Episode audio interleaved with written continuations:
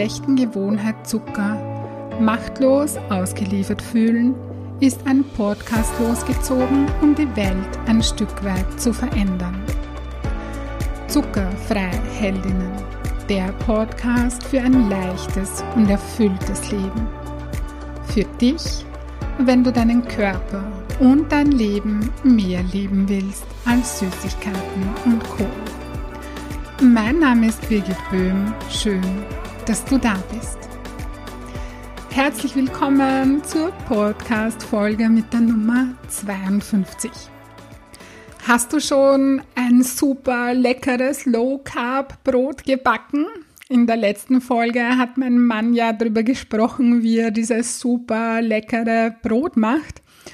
Und ja, wir freuen uns, wenn du uns ein Feedback hinterlässt, wenn du uns schreibst oder vielleicht sogar ein Foto auf Facebook postest, ähm, ja, wie dein Lokalbrot aussieht.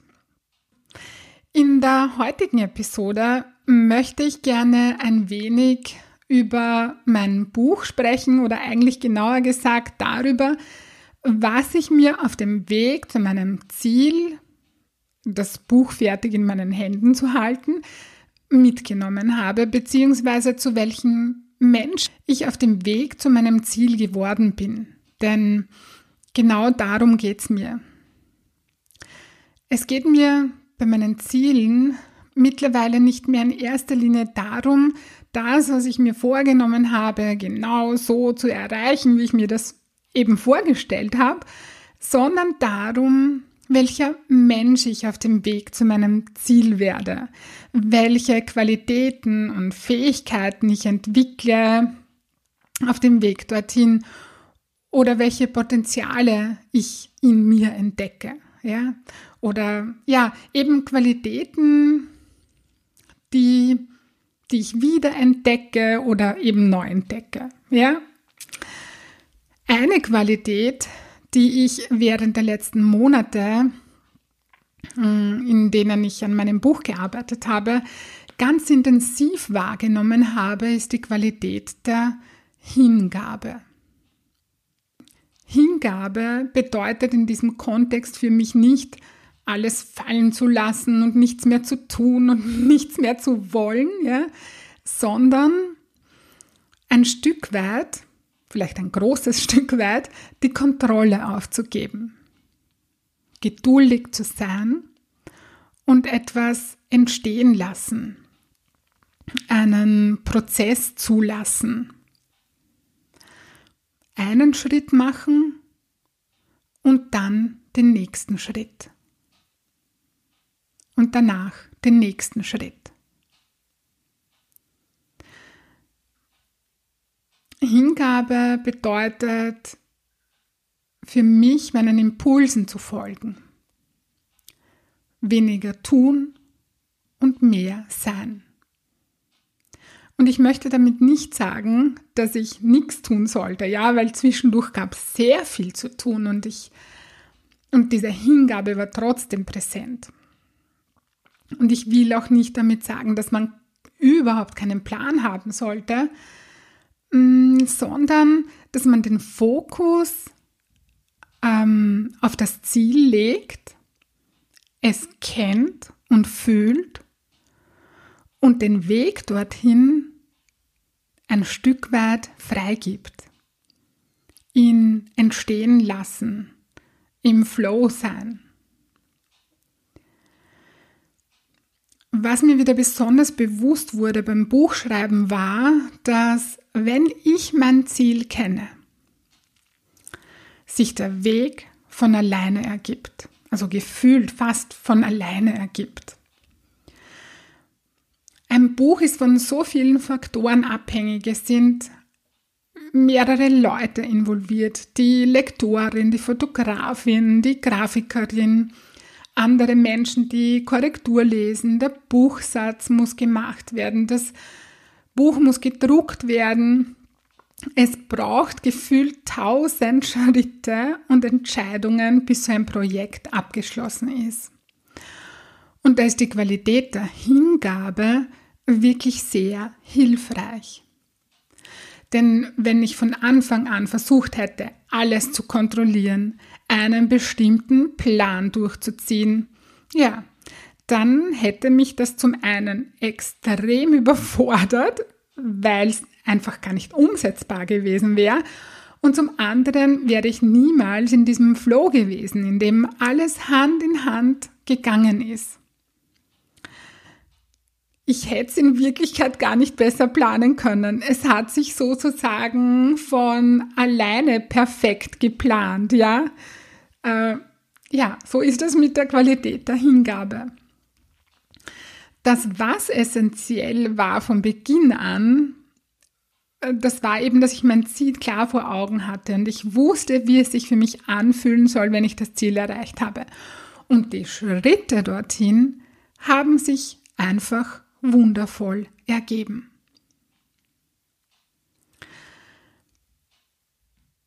Damit du dir das hm, irgendwie, damit du ein Gefühl dafür bekommst, ja, gebe ich dir ein Bild.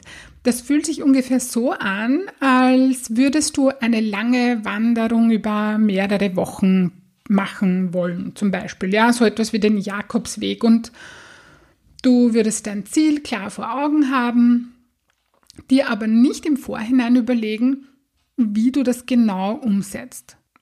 Du würdest dir nicht genau ausrechnen, wie viele Kilometer du am Tag gehen musst, damit du wann, wo übernachten kannst, sondern du würdest einfach losgehen, dich treiben lassen, in deinem Tempo gehen, einmal mehr Kilometer und einmal weniger. Und du würdest dort übernachten, wo es dir gefällt, wo du Menschen begegnest, die dich berühren oder inspirieren. Du kennst dein Ziel, du weißt, wo du hin willst und was den Weg dorthin betrifft, lässt du los und folgst deinen Impulsen. Und genau so war es beim Buch. Es waren immer zum richtigen Zeitpunkt die richtigen Menschen da. Dieses Projekt ist ein echtes Herzensprojekt für mich und diese Liebe, die ich da hineingelegt habe, die ist mir im Außen begegnet in Form von liebevollen Herzensmenschen, die an diesem Buch in irgendeiner Form mitwirken. So, jetzt denkst du dir wahrscheinlich, hey, wieso erzählt sie mir das? Ja, das Buch und hin und her, aber ja, warum erzähle ich es dir? Ich erzähle es dir aus dem Grund, weil das bei der Zuckerfreiheit genauso ist.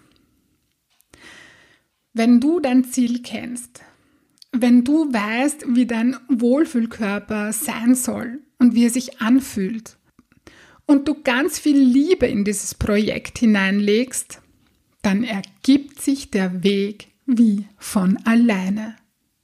So war das auch bei mir bei den minus 40 Kilo. Erlaube es dir, auch wenn es zu Beginn ungewohnt ist, die Kontrolle aufzugeben und Hingabe zu wählen. Du darfst das. Du musst nicht alles kontrollieren, damit du dein Ziel erreichst. Kenne dein Ziel und dann lasse los und gib dich dem Prozess hin. Dann bist du wunderbar im Flow.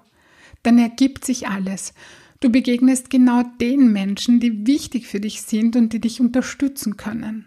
Du wirst wissen, was gut für dich ist. Du machst Erfahrungen, die dich weiterbringen. Es darf fließen. Eines geht ins andere. Und wenn es mal hakt, dann verbinde dich wieder mit deinem Ziel. Sei es und fühle es.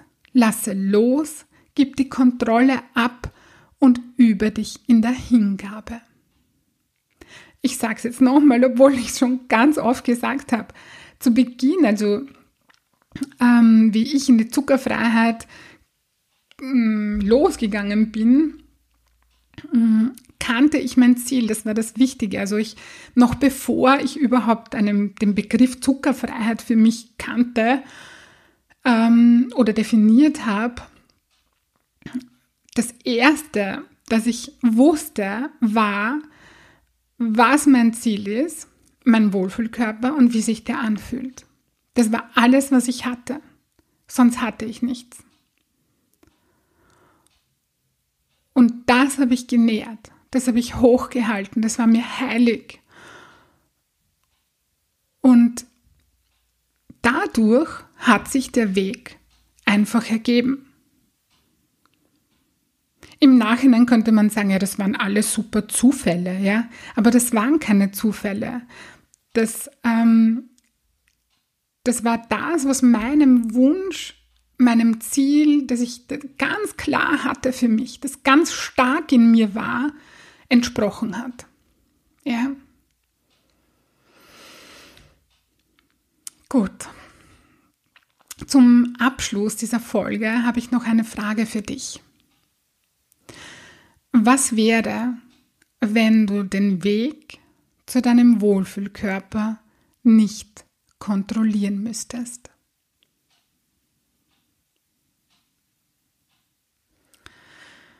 Wenn dir das gefallen hat, worüber ich gesprochen habe und dein Wohlfühlkörper dein erklärtes Ziel ist, das du leicht und freudvoll erreichen möchtest, dann hol dir Unterstützung von mir und buche online auf meiner Homepage www.birgitboehm.at ein kostenfreies Kennenlerngespräch. Ich freue mich auf dich und ich hoffe, du konntest dir aus dieser Folge etwas Wertvolles mitnehmen. Ich schicke dir nun ganz liebe Grüße und denk dran, weniger Zucker ist mehr Leben. In diesem Sinne, alles Liebe und bis bald.